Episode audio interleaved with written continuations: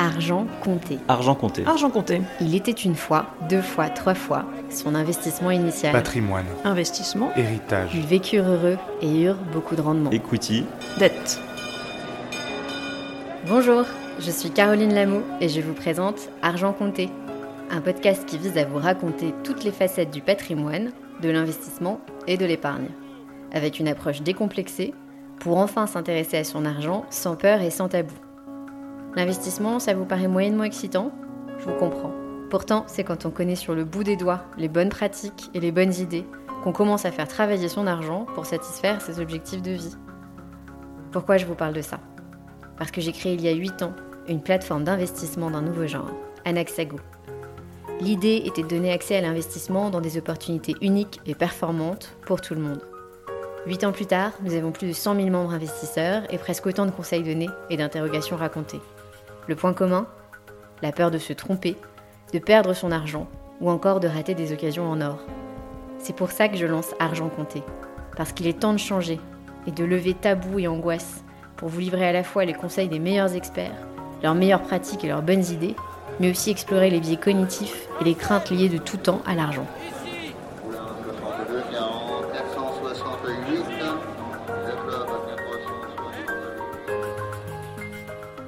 Aujourd'hui, dans Argent Compté, il était une fois la religion et la foi. Pour être honnête avec vous, c'est un épisode que j'ai eu envie d'enregistrer avant même la création de ce podcast. Le sujet m'a toujours fasciné, la différence de traitement de l'argent dans les grandes religions et communautés, le rapport moderne du capitalisme et de la religion. Et c'est en entendant Michel Rumy sur France Culture en 2018 que j'ai eu un début de réponse. J'ai la chance immense de l'accueillir aujourd'hui, et j'espère que cette interview vous plaira autant que j'ai aimé l'enregistrer. Bonne écoute Michel Rémy, bonjour. Bonjour. Vous êtes euh, économiste et professeur à l'ESCP Europe, entre autres. Je vous avais découvert à l'occasion d'une émission de France Culture en 2018 dédiée à l'argent et aux religions. C'est dire si j'avais envie de vous interviewer depuis un petit moment. Donc, euh, je suis... Tout arrive, à qui sait attendre. Patience. Je suis ravie de vous recevoir, euh, de vous recevoir aujourd'hui. On va parler de rapport entre foi et religion. On a un sacré programme. Globalement, l'argent et la religion, c'est mal. C'est ce que j'ai plus ou moins saisi Oui. dans précédente intervention. Mais euh, aujourd'hui, pourquoi est-ce que l'argent est-il toujours si présent dans les textes religieux? Alors d'abord, il faut bien comprendre que euh, la religion, est, il faut la considérer comme une philosophie morale. Et euh, si l'on regarde euh, d'une certaine manière euh, la Bible, eh bien, la Bible résonne de métaphores pastorales. Hein, on entend pécousse, on entend pécuniaire, il y a plein d'images avec de troupeaux, et tout simplement parce que la Bible vient d'un peuple qui vit avec ses troupeaux, qui mesure sa richesse, on va dire, à l'abondance de son troupeau qu'il peut offrir à, son Dieu. Et c'est un peuple dont le Dieu a dit il faut croître et multiplier par le, don de la, la vie reproductrice. Et donc, dans ce contexte, eh bien, l'argent n'est qu'une métaphore de tout cela. Et euh, il est une bénédiction, et en même temps, ça permet, c'est une promesse de réjouissance. Mais dans cette bénédiction, en fait, cette bénédiction n'est pas séparée euh, de la vie sociale et du souci d'autrui. C'est ça qui est très important de comprendre, c'est que euh, la, religion ne dit pas que l'argent est mauvais, c'est tout simplement l'emploi de l'argent qui est, on va dire, être prépondérant, et en même temps sa place dans le monde social. Et donc l'argent est un élément du lien social, et il doit circuler et doit essayer de rééquilibrer les inégalités sociales. Et c'est dans ce sens-là où on va retrouver des liens ou des analogies avec euh, l'argent et la religion. Donc l'argent n'est pas proscrit, c'est son usage qui convient de euh, d'encadrer d'une certaine manière. Et dans un monde euh, bah, très capitaliste comme celui dans lequel, dans lequel on vit, comment les règles s'adaptent? On est aussi dans, enfin, on- voit que les, grandes religions monothéistes reculent, Oui. que le capitalisme, on peut parler de religion du capitalisme, je ne sais pas. Comment est-ce que ça s'inscrit aujourd'hui euh, cet encadrement? Alors, le capitalisme, il doit être ent- entendu comme une accumulation de capital qui permet l'accumulation de biens matériels. Et euh, dans cette euh, perspective, si il est, il est exacerbé, c'est-à-dire que si il n'a que pour finalité exclusive d'accumuler de l'argent, eh bien, il est capable de briser toutes les limites possibles et inimaginables. Et donc, la religion considère que l'argent, dans cette perspective, et un culte, d'une certaine manière. Et en fait, la religion est contre cette vision, contre ce culte. Et ce qui, ce qu'on vient de voir, c'est que du coup, la religion dit il faut recloisonner ce qu'est le capitalisme. C'est-à-dire que, en fait, le capitalisme, par le fait d'accumuler de l'argent, va détruire tous les liens sociaux, va exacerber les inégalités finalement, si on reste dans l'accumulation, je dis bien. Et donc il convient de recloisonner le capitalisme, c'est-à-dire et son émanation, en fait, c'est le marché. Et donc, dans ce cadre-là, il convient d'encadrer ce capitalisme et permettre à ce que chacun ait sa place, c'est-à-dire que chaque sphère et, sa place avec ses règles de justice, mais que le marché ne l'emporte pas. Ce que je veux dire, c'est que dans une certaine mesure, le capitalisme doit permettre, certes, c'est le marché de l'argent, mais il doit aussi permettre en fait à chacun de s'épanouir. Or, l'accumulation de trop d'argent aux dépens des autres vient détruire les liens sociaux. Et comment on évite euh, cet écueil-là, de n'être que dans l'accumulation euh, de l'argent? C'est là la difficulté, c'est que l'écueil, c'est justement, et en fait, c'est l'analogie du veau d'or en fait, dans une certaine mesure. L'analogie du veau d'or, c'est que euh, après la sortie d'Égypte, en fait, d'une certaine manière, le euh, peuple juif a construit un veau d'or et euh, toutes ces, on va dire, cet aspect-là de, je dirais, de, de, de penser à autrui est, on va dire, détruit, est abandonné dans une certaine mesure, le veau d'or, c'est une image de la cupidité, c'est une image de l'asservissement de l'homme à l'argent. Et donc, dans ce cadre-là, eh bien, la religion dit, eh bien, il faut vous émanciper de ceci. Dans la mesure où, eh bien, si vous émancipez, je vais vous aider. Et pour cela, on va donner, il convient de revenir à des notions très fondamentales qu'on trouve dans toutes les religions. C'est la charité, c'est le partage, être plus qu'avoir, c'est euh, la frugalité, beaucoup plus que l'ostentation. D'accord Et donc, s'en sortir, c'est quoi?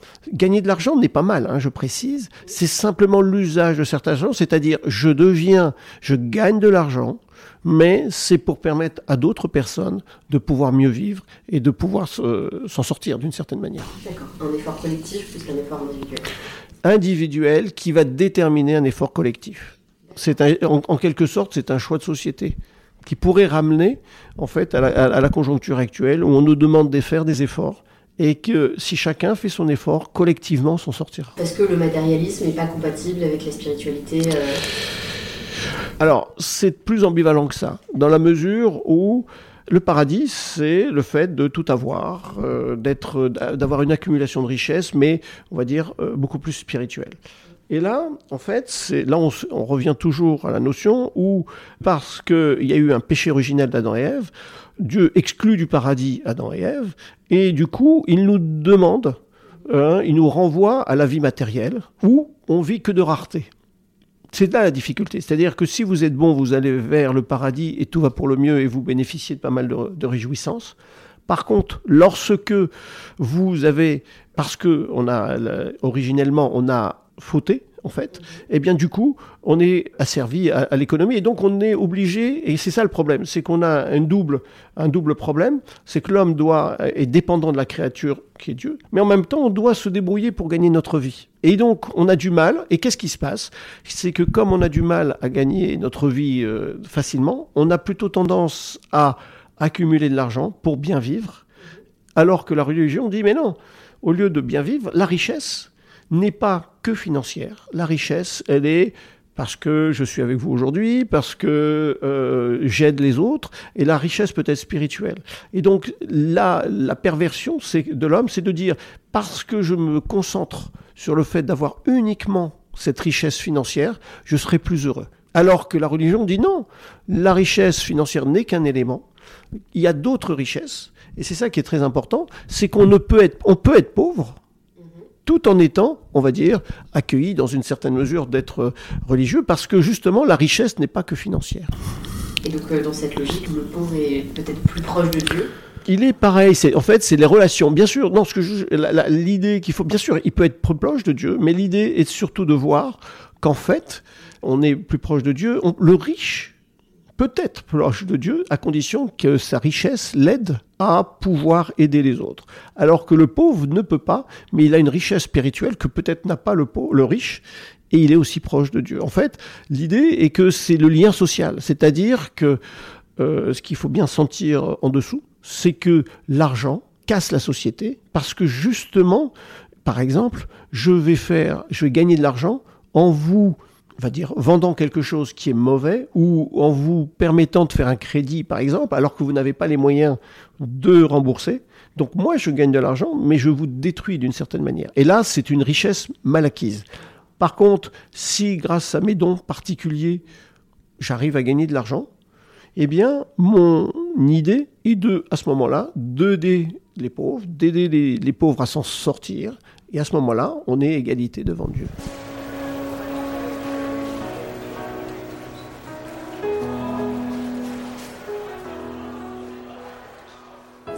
Ces encadrements euh, sont les mêmes dans les trois grandes religions monothéistes. Pendant très longtemps, certaines religions ont été bannies de l'activité de crédit.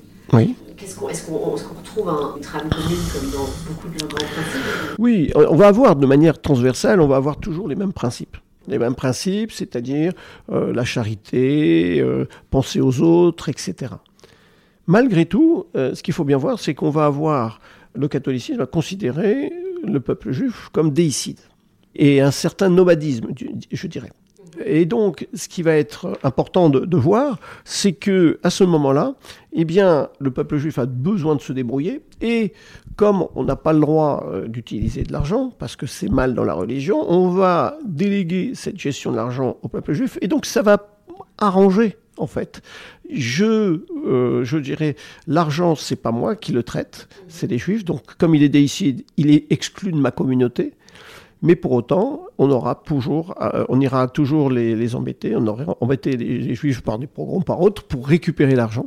Mais c'est ça qui est important, c'est que par le fait d'être un peuple déicide, on lui délègue l'argent et donc de faire des prêts-intérêts. Et là, il convient de revoir ce que ça veut dire le prêt-intérêt chez les juifs. C'est totalement différent que sur la notion de prêt-intérêt telle qu'on l'a aujourd'hui. En fait, chez, chez les juifs, il y a, on dit, il n'y a pas de prêt dans la communauté. C'est-à-dire que si nous appartenons à la même communauté, eh bien, je peux vous prêter de l'argent sans intérêt. C'est en gros un don, vous me le remboursez après sans intérêt. Pourquoi? De manière générale, c'est parce que je vous connais et je sais que vous êtes là et que euh, si c'est pas aujourd'hui, demain vous allez me rembourser. Par contre, l'étranger, c'est l'étranger à l'extérieur de la communauté. Et il ne faut pas oublier que c'est un peuple de nomades, donc du coup, il est de passage. Et donc on dit, mais moi, je ne suis pas certain de récupérer ma somme. Donc du coup, je lui, je prends le risque, en gros, c'est le coût du risque, je lui consens un prêt avec intérêt. Et donc du coup, a, ça a été résumé, euh, je ne prête intérêt qu'avec l'étranger et pas la communauté. En fait, il faut bien comprendre le sens en fait de cela, c'est-à-dire que le prêt intérêt n'existe pas au sein de la communauté, mais il le fait à l'extérieur de la communauté, c'est un prêt-intérêt. Et donc, du coup, ça a été fait comme ceci. Et comme le peuple juif, notamment, était nomade, ça lui a permis de créer notamment des, effets de commerce, etc. etc. C'est une notion euh, familière, donc euh, intéressant. Pour revenir un petit peu sur ce qu'on a dit, euh, donc effectivement, il y a de l'argent, entre guillemets, mal gagné parce qu'il est en danger ou fait du mal à la personne avec qui l'échange monétaire peut, la transaction monétaire a lieu. Aujourd'hui, en 2022, on a un investisseur, entre guillemets, religieux. C'est-à-dire qu'on a, on a des principes, on essaye de s'y... Euh, Accrocher, oui. Alors, effectivement, au-delà de ne pas toucher au trafic d'armes euh, et d'êtres humains, euh, est-ce que c'est compliqué de trouver son bonheur dans la galaxie des investissements disponibles? Enfin, trouver un équilibre en fait entre le dogme religieux et les investissements Ou est-ce que c'est tout à fait possible? En dehors des, des, domaines, on va dire, illicites, que sont les armes, euh, l'exploitation de l'homme, on va dire ça comme ça, ou autre, on peut trouver euh, ces, investissements. La difficulté est qu'est-ce que vous faites de cet, argent gagné? C'est ça qui est une fois gagné. Et c'est là où il convient de dire, est-ce que, admettons, si j'investis 100 et je gagne 120 ou 130, qu'est-ce que je fais de ces 30 que j'ai gagnés? Et c'est là où on devient plus ou moins spirituel ou pas. C'est-à-dire que je suppose que l'investissement a nécessité un travail et donc sur ces 30, il y a une rémunération du travail, d'une part, mais il y a un surplus. Ce surplus, en fait, c'est qu'est-ce qu'on va faire? Et ce surplus, ça va dire, si j'en donne une partie aux nécessiteux, aux pauvres, c'est une déontologie, c'est une éthique des affaires, et cela me permet de continuer et d'être en adéquation avec ma religion et mes investissements. Par contre, si à partir de ces 30, je ne fais que réinvestir pour gagner 60, 100, 200, 300, 400, là, en fait, on est dans une logique d'accumulation du capital. Et là, ça devient problématique parce que, à terme, on peut imaginer que je puisse gagner de l'argent en vous, entre guillemets, déshabillant parce que vous n'avez pas assez d'argent. Et c'est ça qui est très important. Donc on peut être riche et spirituel, et ce n'est pas, euh, on va dire, une contraposée, un oxymore d'une certaine manière. D'après vous, est-ce qu'il y a, quelles sont les trois grandes différences, enfin les, grandes différences entre les trois grandes religions monothéistes en lien avec la Qu'est-ce que vous eh citeriez comme, comme, point saillant? Je dirais que ce qu'il faut bien voir, c'est que de ces trois religions monothéistes, le judaïsme est le seul à autoriser le prêt-intérêt. Ça, c'est la première des choses. Mais avec des nuances que j'ai exposées auparavant, c'est pas euh, obligé, c'est pour des personnes en dehors de euh, sa communauté. Et deuxième chose également, comme j'ai aussi, c'est le fait qu'il a inventé dans une certaine mesure le nomadisme. Comme il était chassé de partout, eh bien, ça a obligé le peuple juif à se spécialiser d'une certaine manière. Et euh, du coup, ça leur a donné une totale liberté d'action dans la poursuite du profit. Et donc, ça a permis de pouvoir faire des lettres de créance, etc. Donc, c'est ces deux, à mon sens, ces deux aspects. C'est qu'en fait, le prêt-intérêt est, on va dire, unique, on va dire, euh, dans cette religion. Et le nomadisme qui a développé, qui a permis le développement du profit par des outils, des instruments qui permettent notamment au peuple de pouvoir accumuler de plus en plus. Mais il ne faut pas oublier qu'il y a quand même des juifs pauvres. Non, non, parce qu'on pourrait imaginer que les juifs sont tout à fait riches.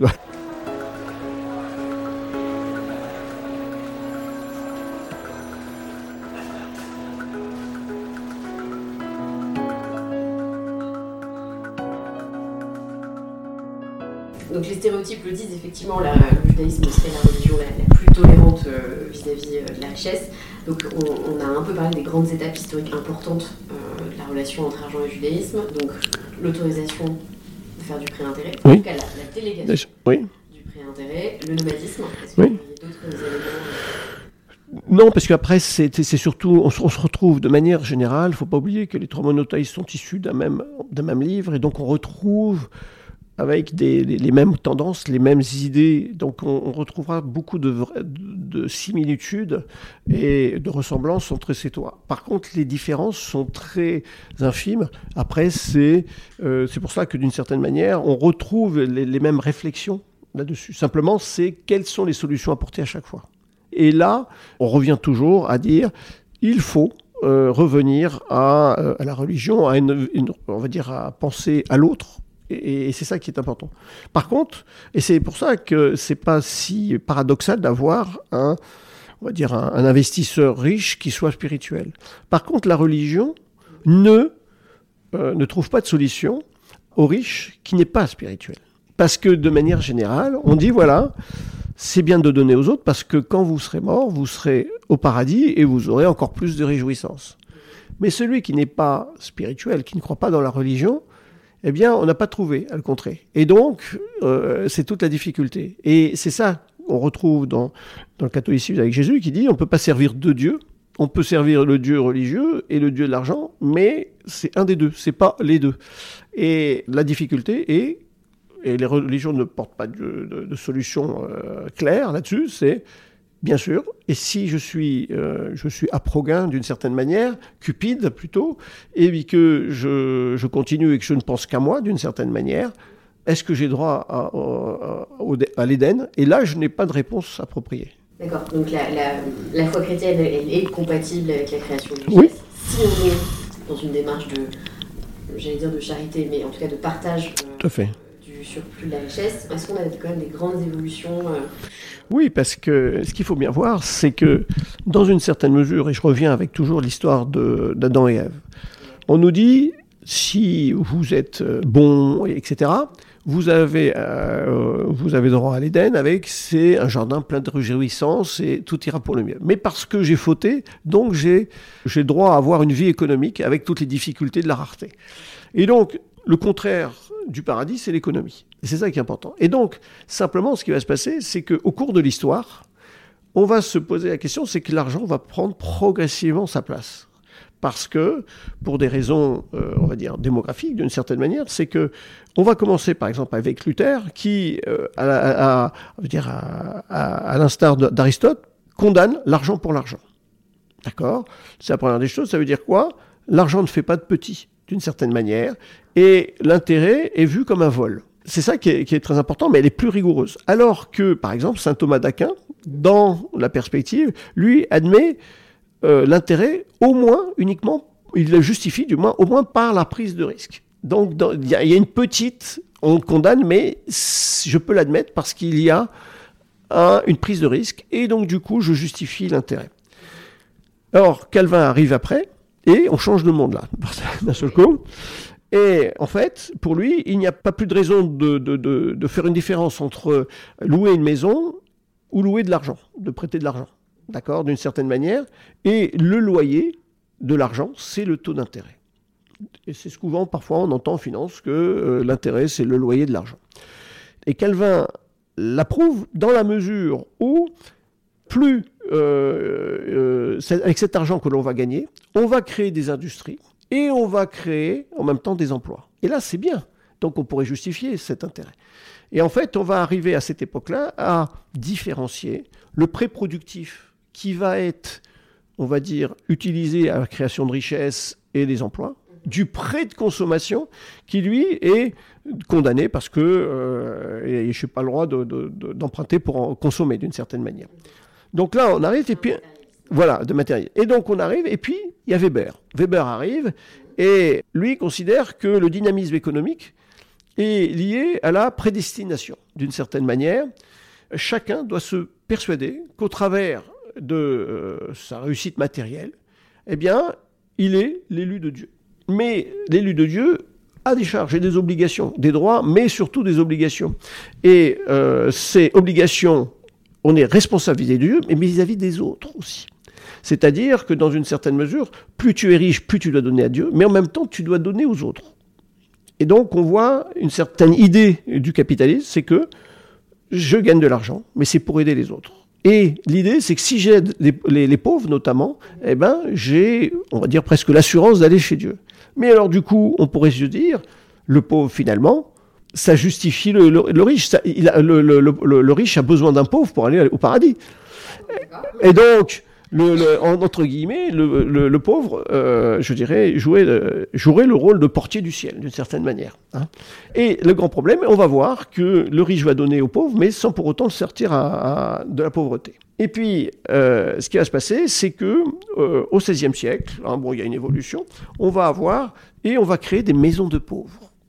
Parce que, en fait, on dit c'est bien de donner aux pauvres et on va l'essayer. On va le sortir le pauvre de sa pauvreté. Et donc, aux Pays-Bas, on va créer des maisons de pauvres et on va prendre des enfants indigents, on va leur apprendre un métier et on s'aperçoit que, au-delà de, on va dire, des méthodes un peu rigoureuses d'éducation, eh bien, on va avoir de moins en moins de pauvres. Donc, c'est très bien. Mais euh, je dirais que l'éducation était, loin de celle qu'on pouvait avoir. Et puis plus récemment, il y a l'encyclique de, Benoît XVI qui fait euh, Caritas in, Veritate, qui en fait dit, en gros, la mondialisation, c'est bien, le marché, c'est bien, mais il n'y a pas de marché sans justice et sans éthique.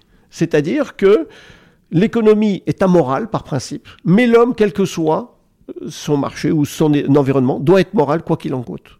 Et donc, l'homme doit être moral, même si l'univers environnant n'est pas propice à être moral. Et donc, on doit revenir à ça. Et donc, c'est pour ça que, quand on traduit Caritas in Veritate, c'est la charité, en vérité, au cœur, en fait, on doit chercher une certaine façon d'aider les autres et sans attendre. Il faut bien revoir, et c'est ça qui est très important, dans la notion de charité, c'est un don unilatéral. Je donne sans attendre, alors que la solidarité, ça veut dire que je donne à l'autre, mais si je suis en difficulté, l'autre me donne. Et là, on dit non, tu donnes sans attendre.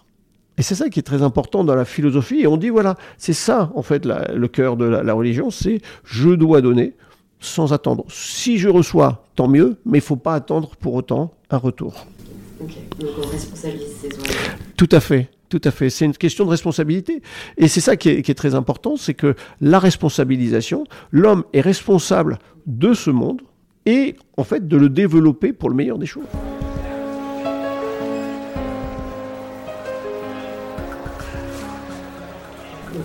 L'essentiel. Voilà.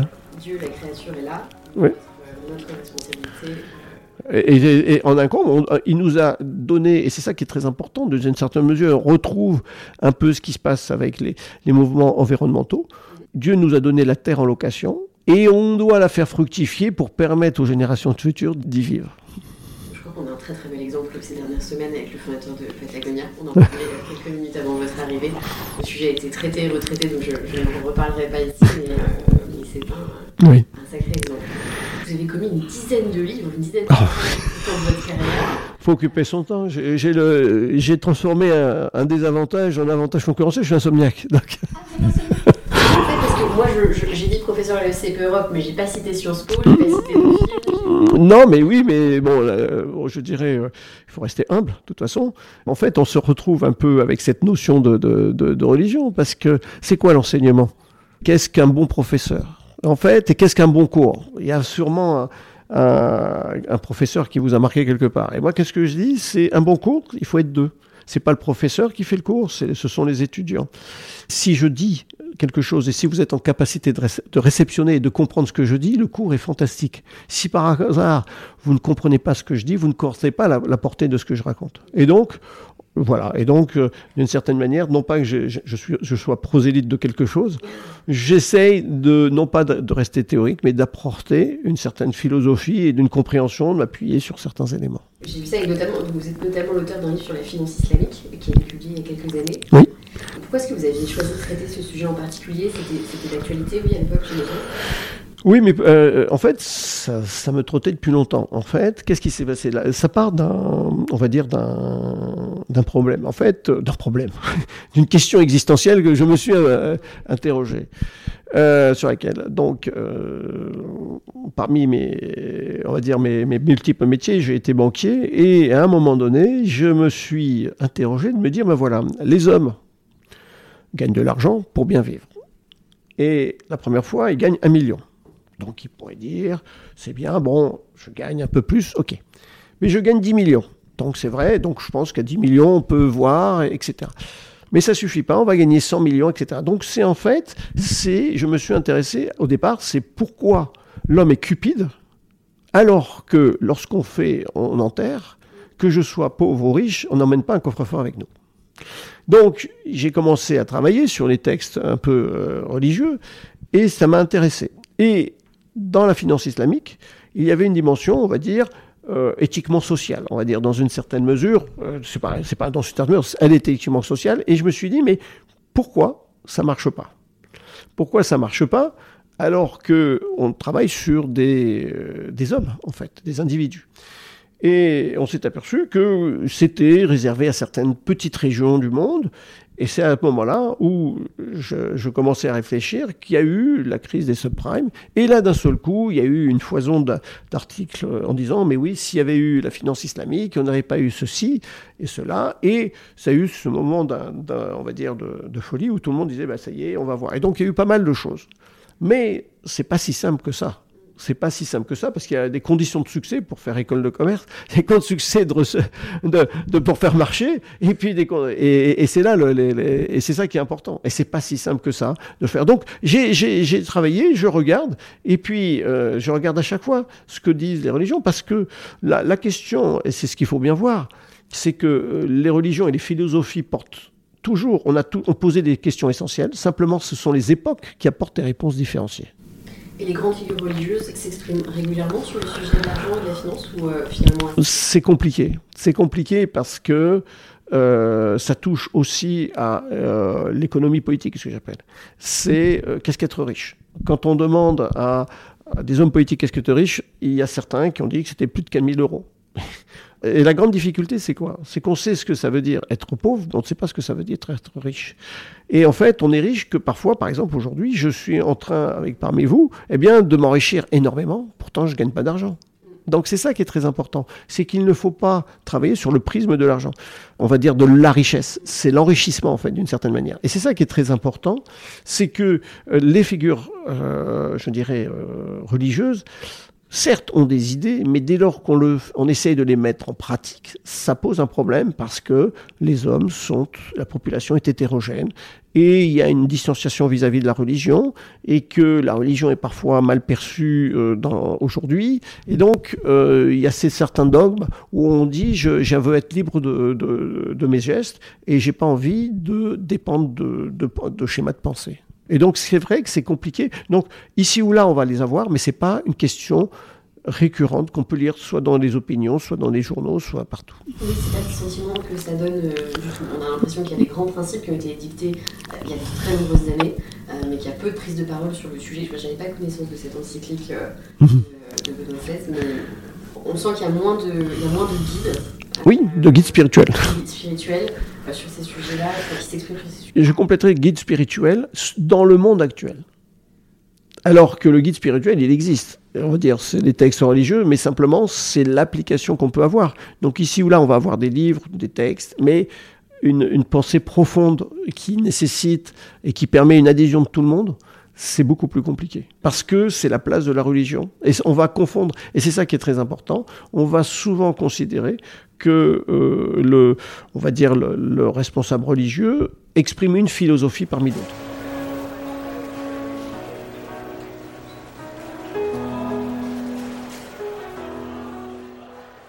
Pour revenir un peu sur la finance islamique, est-ce que vous pourriez m'en exposer les grands principes? Alors, les grands principes. Première des choses, on n'a pas le droit au prêt au prêt ou à intérêt. Mais euh, c'est toujours la notion d'usure. Ce qu'il faut bien voir, c'est que dans le Coran, euh, le, le, le prêt-intérêt se traduit par riba. Riba, riba, c'est l'accroissement. Ça veut dire quoi? Je peux devenir riche grâce à mon travail, donc j'accrois ma richesse. Ça, c'est autorisé. Par contre, et c'est ça qui est très important, je ne peux pas m'enrichir au détriment des autres. Et on revient sur la notion d'usure. C'est-à-dire, et c'est ça qui est important de comprendre dans l'usure, c'est que qu'est-ce que l'usure? Aujourd'hui, je peux vous prêter à 25%, je vais être très riche, mais vous, vous serez encore plus pauvre. Et c'est ça qui est très important dans la philosophie, enfin dire de la finance islamique, je ne peux pas m'enrichir au détriment des autres. Et c'est pour ça que l'usure est proscrite. deuxième chose, on n'a pas le droit à l'incertitude. C'est-à-dire que je ne peux pas vendre des choses dont je n'ai pas la détention. Exemple, ça veut dire que si je me je sais pas si euh, sur les marchés financiers, je peux pas effectuer de vente à découvert. C'est-à-dire, j'achète maintenant, je vends maintenant et j'achète plus tard. Donc, le problème. Donc, il faut enlever l'incertitude. Il faut enlever en même temps tout ce qui est jeu d'une certaine matière, donc les, aspects euh, relationnels. Et puis, il y a surtout, par contre, ce qui est fondamental pour moi dans la finance islamique, à la différence de la finance conventionnelle, c'est le partage des pertes et profits. Supposons qu'une entreprise dans une finance conventionnelle, la banque prête à l'entreprise ou même à un particulier, elle va prendre des garanties, elle va nantir des biens, elle va, etc. Et qu'est-ce qui se passe? C'est que, à supposer que l'entreprise, on va dire, euh, fasse faillite, eh bien, la banque va faire jouer sa garantie. Et donc, on va dire, l'emprunteur perd, on va dire, son son, de son prêt, puis en même temps, euh, sa garantie. En finance islamique, il y a le partage de prêts et de profits. Ça veut dire quoi? Et c'est ça qui est important, c'est une coopération d'une certaine manière. C'est-à-dire que l'entrepreneur amène son savoir-faire, on va dire professionnel, et le banquier amène son savoir-faire financier. Et on conclut un accord. Et tous deux ont intérêt à réussir. Et c'est ça qui est très important, c'est que, et on dit voilà, à supposer que si malheureusement l'entreprise fait faillite, eh bien, certes, l'entrepreneur a perdu, on va dire, son temps, l'argent qu'il a mis, mais en même temps, le banquier a aussi perdu son argent et, son, et, le temps qui passe. Et c'est ça qui est très important, c'est qu'il y a un partage. Et c'est dans ce sens-là où, on va dire, elle est responsable socialement. C'est-à-dire qu'elle ne ne va pas prendre des garanties qui risquent d'amoindrir le patrimoine de l'emprunteur. D'accord. Et donc ça, ce sont les trois grands Oui, on va dire que l'essentiel, c'est cela, principalement. Euh, mais c'est surtout celui qui est, à mon sens, très important, c'est le partage des pertes et profits, qui, franchement, marque, on va dire, euh, l'avènement d'une autre finance, d'une certaine mesure. Et qui serait compatible avec notre économie contemporaine et... Euh, ça, il faut demander au banquier. Je ne suis pas, je suis pas certain. Que, pourquoi? Parce que le banquier a supposé que l'entreprise vienne à faire faillite il gagne quelque chose. Il n'est peut-être pas remboursé en totalité, mais il gagne quelque chose. Alors que le, banquier islamique, d'une certaine manière, bah, lui, ne trouve pas. Et ça, il faut changer les mentalités, il faut changer les opinions, il faut changer pas mal de choses. Et ça, c'est beaucoup plus compliqué. Mais en même temps, faire de la finance islamique aujourd'hui nécessite aussi des conditions de succès. Et c'est ça qui, pose problème. Parce que autant on peut dire qu'il y a euh, un judaïsme, un catholicisme dans les grandes lignes, autant l'interprétation du Coran est soumise à des aléas, on va dire d'une certaine manière. Soit on est, on va dire, euh, orthopraxe, c'est-à-dire vraiment très très rigoureux, soit on a un, islam, euh, on va dire un islam plus libéral. Je prends l'exemple. Euh, notamment, on, par exemple, parmi les, principes financiers, on n'a pas le droit d'investir dans des secteurs illicites. Donc, supposer que je sois, on va dire, investisseur et que je veuille financer mon projet en finance islamique, eh bien, d'un certain côté, euh, est que je souhaite construire un hôtel, par exemple.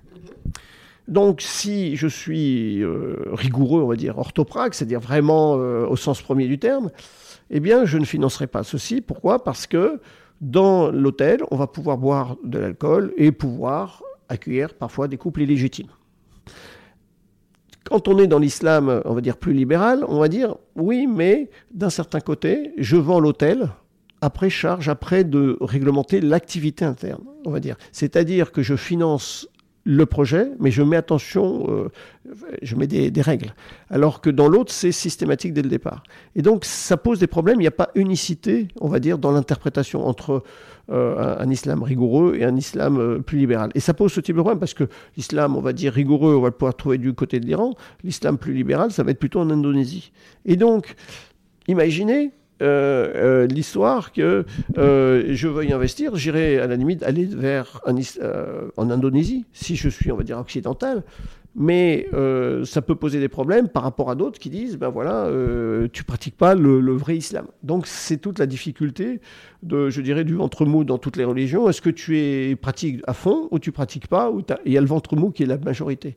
Et c'est ça qui pose le problème dans, dans, dans, dans l'application de la finance islamique c'est qu'il n'y a pas unicité. En même temps par contre ce qui est très bien dans les banques islamiques vous avez un comité de, on va dire, de, sages qui vérifient, on va dire, le côté euh, autorisé, on va dire, de, ce projet. C'est ce qu'on appelle le conseil des oulémas. Comme nous, à côté, on a un conseil d'administration. Dans les banques islamiques, il y a le conseil des le Sharia Board. C'est le, ça comporte des jurisconsultes qui disent euh, oui, c'est compatible ou pas compatible.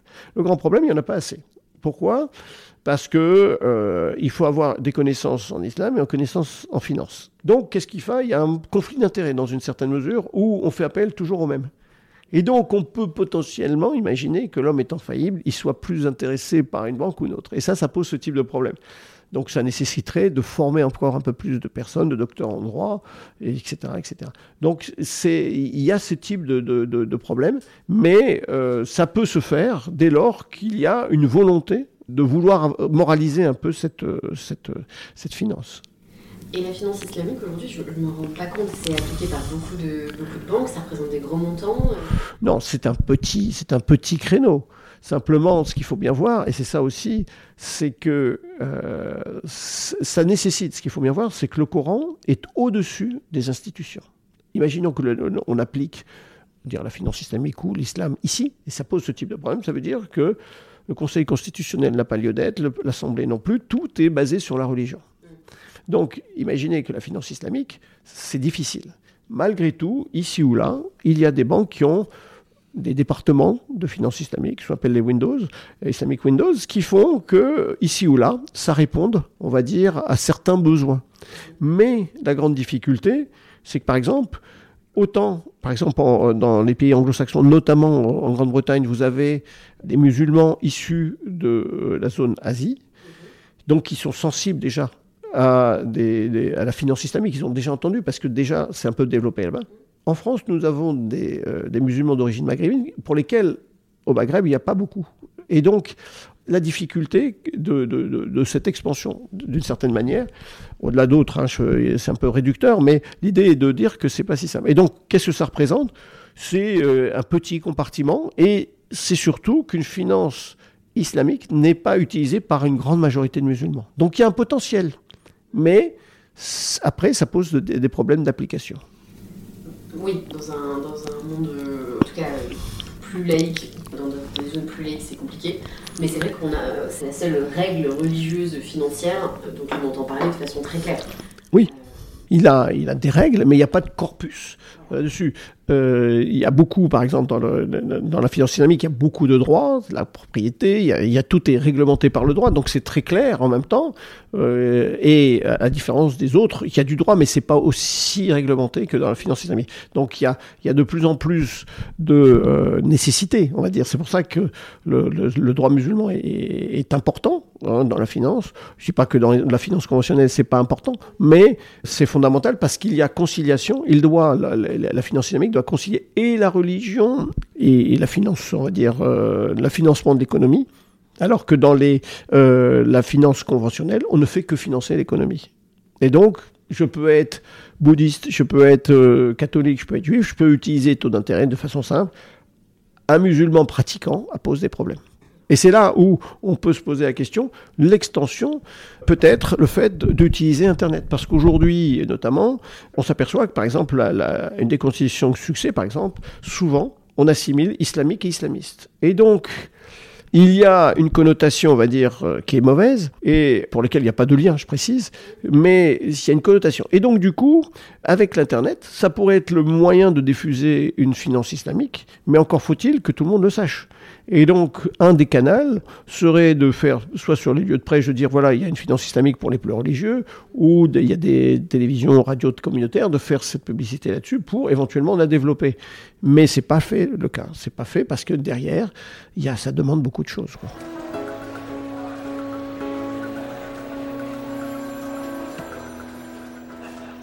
À votre avis, pourquoi c'est la seule religion à avoir en place un tel en fait, l'idée, c'est, pour par exemple, si je parle du judaïsme, c'est un nomadisme. Nomadisme, c'est que, euh, c'est comme aussi, hein, par exemple, vous avez euh, ce qu'on appelle euh, les Ashkénazes et les Séfarades chez les Juifs. Il y en a un qui se retrouve en Europe du Nord, l'autre en Europe du Sud, on va dire ça comme ça.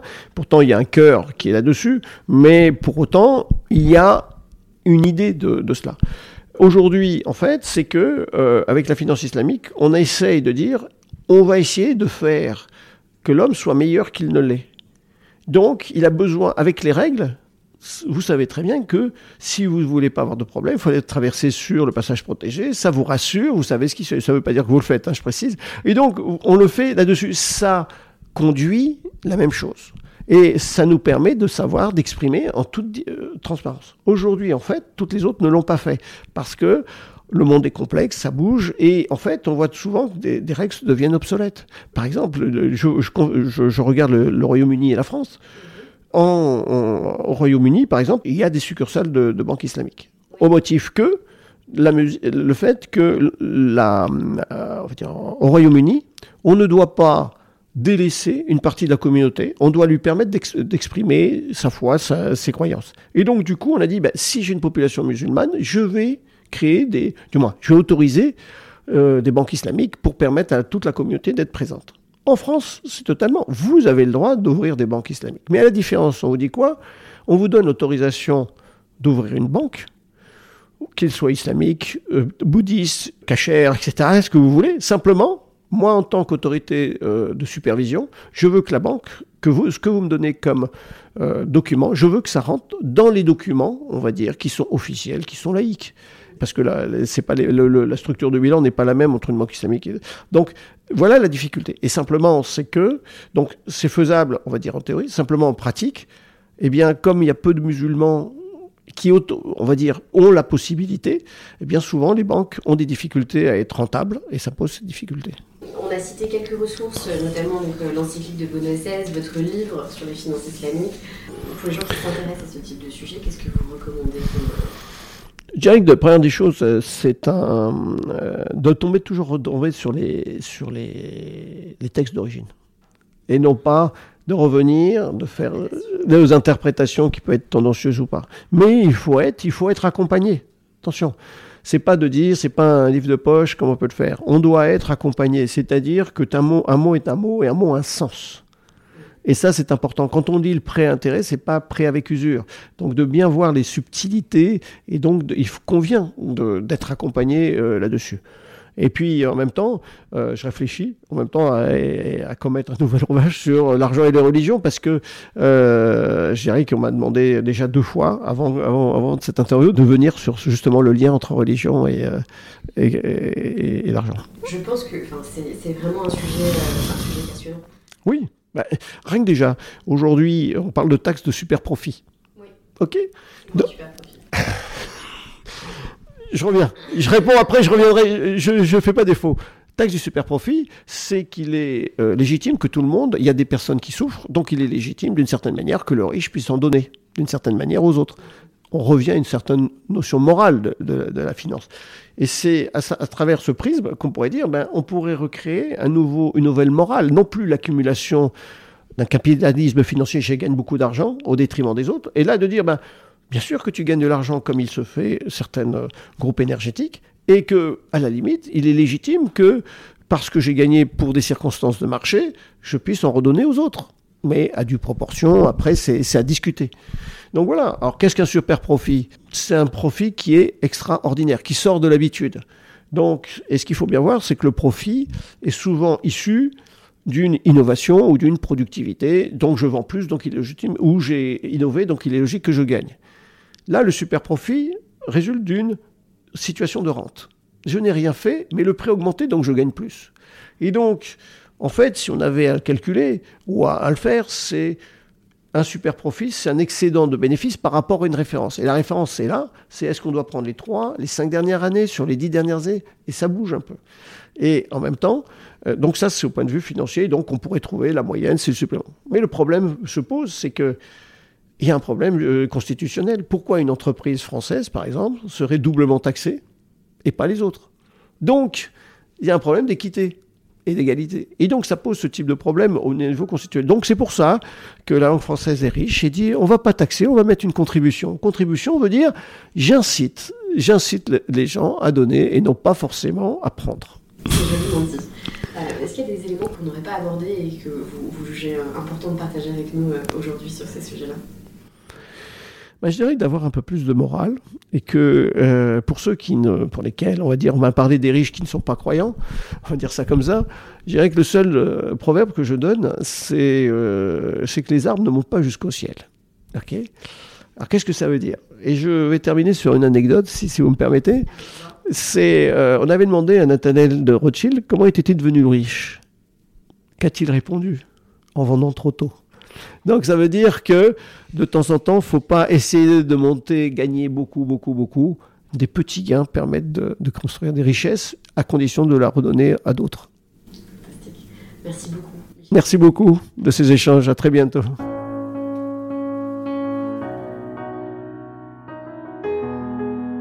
Merci d'avoir pris le temps d'écouter ce nouvel épisode d'Argent Compté. Si vous avez aimé, n'hésitez pas à me le dire en laissant une note sur Apple Podcast, ça nous aide beaucoup. Je suis également joignable à l'adresse email caroline.argentcompté.com si vous avez des questions ou des idées, ou bien entendu via anaxago.com si vous avez besoin de conseils. A très bientôt pour un nouvel épisode.